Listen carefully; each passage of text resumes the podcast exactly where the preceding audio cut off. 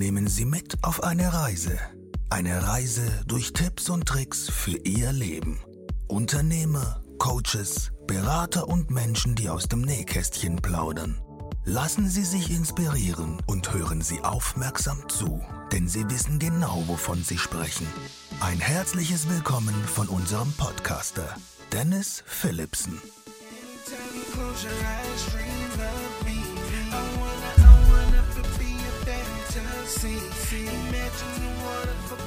Hallo und herzlich willkommen zu einer neuen Folge deines Tipps und Tricks Podcastes hier aus Koblenz.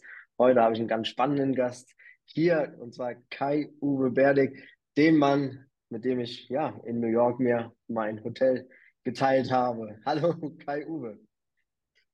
Hallo Dennis und alle anderen, die jetzt hier zu, zu sehen und zu hören, herzlich willkommen. Genau, wir haben das gleiche Hotel, nicht das gleiche Zimmer geteilt, falls jetzt irgendwelche Fragen kommen sollten von irgendjemandem. Schon mal vorab. Ähm, keine Angst oder keine Sorge oder. Da kommen wir direkt. Vielleicht schade, man weiß es ja nicht. Ne? Da kommen wir was jeder Einzelne so denkt. Da kommen wir einfach direkt zur ersten Frage. Wer ist denn Kai-Uwe Berdig, wenn er schon nicht mein, sein Zimmer mit mir teilt? ja, also es geht um mich, genau. Ich, ich bin Kai-Uwe Berdig und ich bin äh, ja, Privatier und Mentor. Das war Mindshift-Mentor. Das heißt sozusagen, ähm, ich hatte selbst eine sehr lange Zeit, wo ich sehr, sehr schwer depressiv war, schwer krank war und alle sagten, da geht nichts mehr. Ja, wird immer so bleiben, immer krank, bis ich verstanden hatte, dass alles, was da oben in meinem Kopf passiert, die Art und Weise, wie ich denke, wie ich über Dinge nachdenke, dass das damit zu tun hat, wie es mir geht. Und vor drei Jahren ging es mir noch sehr, sehr schlecht. Und heute bin ich sehr, sehr gesund, wieder topfit. Und was würde ich sagen? Ich helfe anderen Menschen dabei, sich wieder glücklich im Leben zu fühlen, wieder Ziele zu haben, den Schleier des, ich weiß nicht, wie es weitergehen soll, zu lichten, ähm, zusammen mit meiner Energie zu wachsen, voranzukommen und teilweise zum ersten Mal im Leben wieder richtig glücklich zu sein und lachen zu können. Ähm, Dinge umzusetzen, die sie sich im Leben niemals vorgestellt haben, dass sie das irgendwann schaffen werden können würden. Sehr viel Konjunktiv, das stimmt. Ähm, und sie können es und haben heute ein komplett anderes Leben, so wie ich auch ein anderes Leben habe. Und das ist einfach fantastisch. Jetzt gibt es natürlich auch Leute, die laufen den ganzen Tag mit so einer Schlagader rum. Ja, die sind immer auf 170 und es dauert immer nur ganz, ganz wenig, damit die auf 180 sind. Und du sagst, jo, komm, entspann dich mal. Das stimmt. Ich war ja selber einer von denen, die immer rumgelaufen sind mit so einer Schlagader. Und äh, ich war ja mega ähm, auf 100, also sofort auf 180, bin ausgeflippt und würde mir heute niemand mehr zutrauen. Ich habe mich, also meine Grundnervosität, diesen Grundstresslevel in meinem Leben drastisch reduziert, sodass ich heute als entspannter und ausgeglichener Mensch ähm, leben kann. Und egal was passiert, ich sage, es passiert einfach. Und dann kann ich immer noch entscheiden, will ich mich aufregen? Ist es das wirklich wert? Will ich äh, was tun, unternehmen? Kann ich was tun? Ja, nein, vielleicht. Und dann mache ich. Und es halt viele, viele ähm, Schritte haben dazu geführt, dass ich meinen Grundstresslevel immer weiter abgesenkt habe.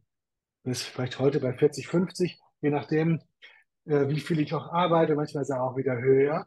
Und dann merke ich schon, dass mein Körper, weil auf den höre ich mittlerweile, mir sagt, hey, mach mal langsamer. Und dann nutze ich wieder mal eine meiner eigenen Hypnosen zum Beispiel, sodass ich mich entspannen kann, runterkomme, etwas länger schlafe nachts. Und dann ist auch mein Stresslevel wieder runter und ich kann viel besser agieren und bin entspannt. Und heute sagen die anderen, ach, ich wäre gern so wie du, weil du bist so entspannt. Hm, wenn die wüssten. Was bedeutet das, ja, eigentlich so in meiner Realität zu sein? Ja, also warum nimmt jeder Mensch die anders wahr? Ja, das ist äh, sehr gut, dass du das fragst, Dennis. Ich habe früher gedacht, das, was ich denke, das ist das, was alle anderen auch so denken würden.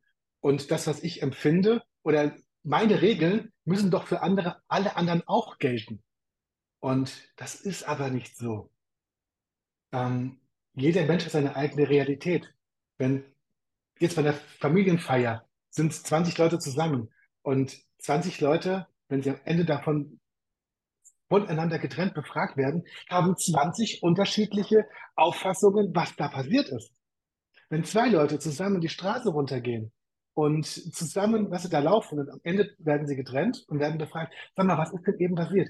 Dann erzählt der eine von den Blättern, die runtergefallen sind.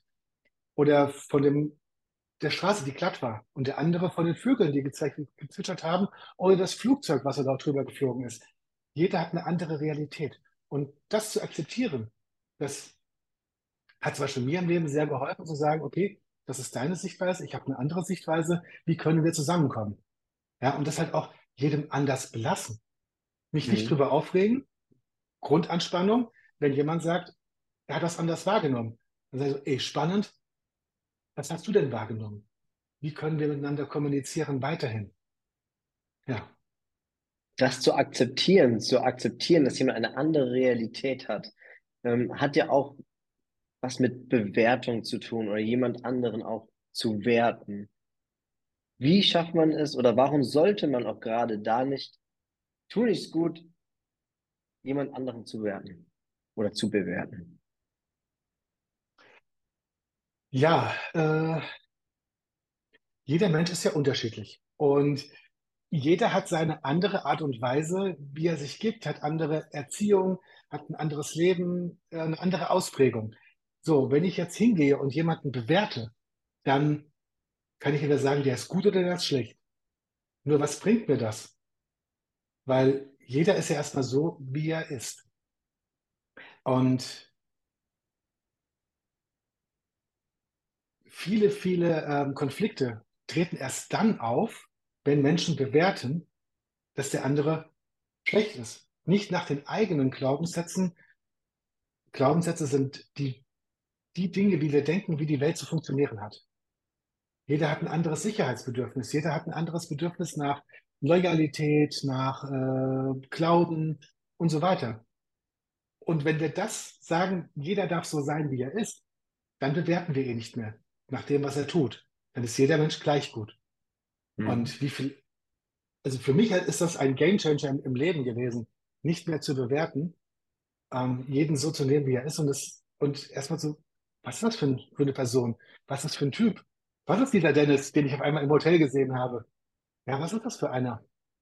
Mhm. Und egal, wie er aussieht, was er macht, die Person als Person einfach zu akzeptieren.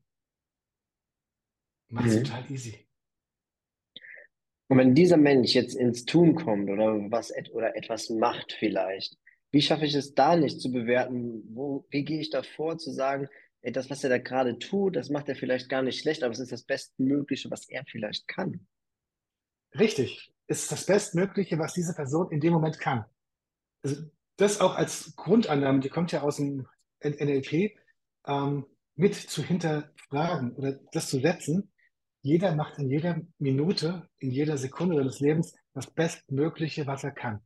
Ansonsten würde er oder sie ja was anderes tun, würde ähm, sich anders verhalten. Und durch dieses, das ist zum Teil mit einer, vielleicht auch Entschuldigung dafür, er kann es nicht besser. Ich kann ja auch nicht.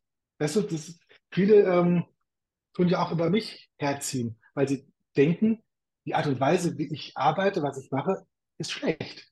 Sie passt halt nur nicht zu ihren ähm, Vorstellungen und Glaubenssätzen und sie bewerten. Und können sich vortrefflich darüber aufregen. Scheint eine Grundeinstellung zu sein. Das heißt also, wenn mich irgendetwas stört an der Vorgehensweise von jemand anderen, dann triggert mich das eigentlich doch nicht selbst, oder? Ja, doch, weil es, also ein Trigger kommt dann auf, wenn jemand, also wenn, wenn es dich triggert, dann hat, hast du etwas auch damit zu tun. weil es entweder gegen deine Glaubenssätze, gegen deine Wertvorstellungen oder es ist einfach nur ein Spiegel, was du dir selbst nicht erlaubst, aber der andere tut. Mhm. Und dann, ich habe am besten aus den Leuten gelernt, die mich getriggert haben. Weil dann habe ich nachgeschaut, was ist das, was im Leben mich da ähm, noch, ich mir nicht erlaube, Dinge zu tun, die aber andere tun. Und als ich das dann äh, verstanden hatte, ja, das, ist, das war das eine Mal gewesen, wir waren äh, in der Gruppe und haben gesprochen. Einer hat was gesagt, ich habe mich mega darüber aufgeregt, was er gesagt hat, und die anderen fanden es in Ordnung. Und da war das erste Mal, wo ich gemerkt habe, dass ein Trigger nur was mit mir zu tun hat. Mhm. Weil, ja, weil die anderen hat es nicht getriggert. Also ist es ja meine Bewertung. Das, was ich empfinde dabei, was ich darüber denke, was jemand anderes sagt. Also hat immer der Trigger etwas mit einem selbst zu tun. Ähm, früher bin ich auch, hat mich getriggert, wenn andere nicht geblinkt haben beim Abbiegen im Kreisel. ich habe mich aufregen können. Das war, das war Wahnsinn. Und ich habe das wegbekommen, als ich es mir selbst erlaubt habe. Nur erlaubt. Ich habe weiterhin geblinkt. Ich habe es mir selbst erlaubt, es nicht zu tun. Und allein das hat schon gelangt, dass dieser Trigger bei mir sehr, sehr viel kleiner wurde. Mittlerweile ist er ganz verschwunden. Ähm, nur das ist, ein Trigger hat immer was mit sich selbst zu tun.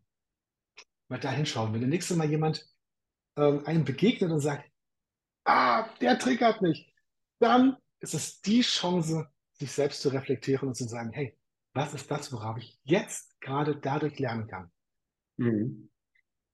In welcher Art und Weise spielen jetzt Worte da noch eine Rolle mit? Weil ich kann mir vorstellen, dass Worte sehr machtvoll sein können und dass man das weise einsetzt. Wie sind da so deine Erfahrungen? Also danke, dass du das fragst. Worte sind für mich das A und O im Leben. Ähm, sie sind machtvoll, können aufbauen oder zerstören. Ähm, also ich habe gelernt, wie liebevoll will ich zu mir sein oder wie will ich mich selbst kritisch bei allem, was ich mache, hinterfragen. Sage ich mir, ich kann das nicht oder sage ich mir, ich kann es jetzt noch nicht.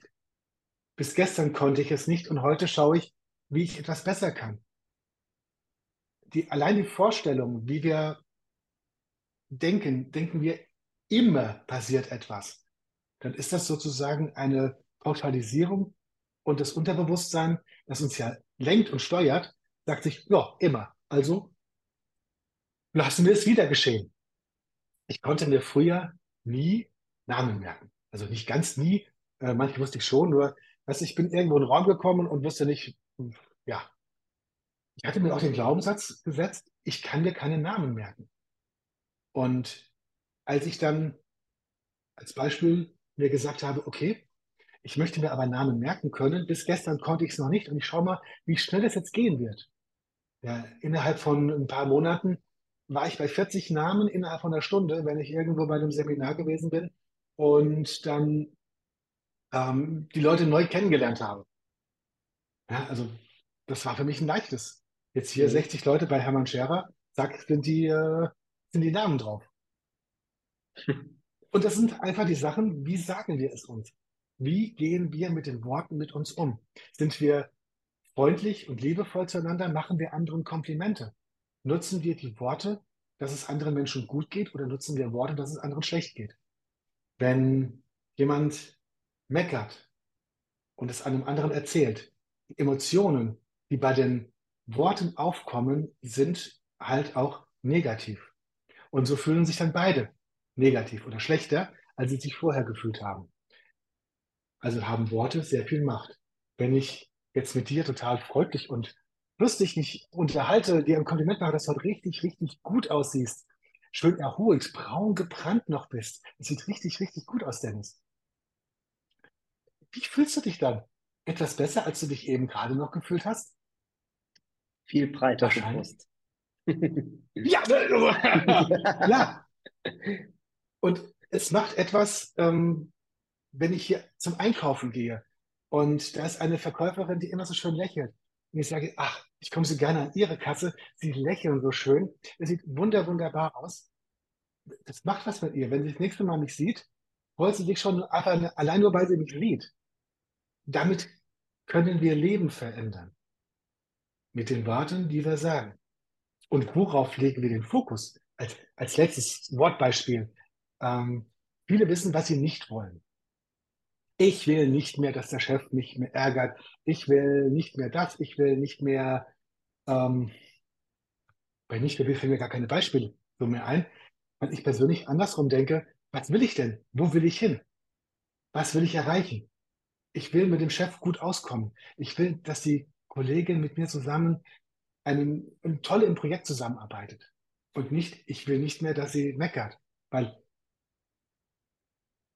ähm, wo der Fokus hingeht, da wächst auch die Energie. Und wenn ich mich nicht ärgern will, dann ist immer meistens der Fokus auf dem Ärger. Auch wenn ich mir sage, ich will es nicht, aber das Gehirn versteht es nicht. Deswegen Ärger, Ärger, Ärger. Sag ist ja dann auch vorprogrammiert, dass wir uns ärgern. Lieber glücklich sein, lieber zufrieden sein. Und ich sage dir, das ist ein Unterschied, ob für mich ich schwer depressiv bin und nicht mehr arbeiten gehen kann, ob ich ähm, auf der Brücke stehe und vielleicht runterspringen und runterspringen will, weil ich keinen Ausweg mehr im Leben sehe, oder ob ich glücklich und vergnügt bin und anderen Menschen dabei helfe, selbst wieder in ihrem Leben Fuß zu fassen und glücklich weiterleben zu können. Glücklicher als je zuvor. Ich war 33 Jahre Schmerzpatient. Weißt du, ich habe nie eine Zeit gehabt, wo ich keine Medikamente nehme. Und heute bin ich medikamentenfrei. Das ist geil. Was wir eines sind, das sind wir auf jeden Fall jetzt am Ende des Podcasts. Wir sind schon. Nein!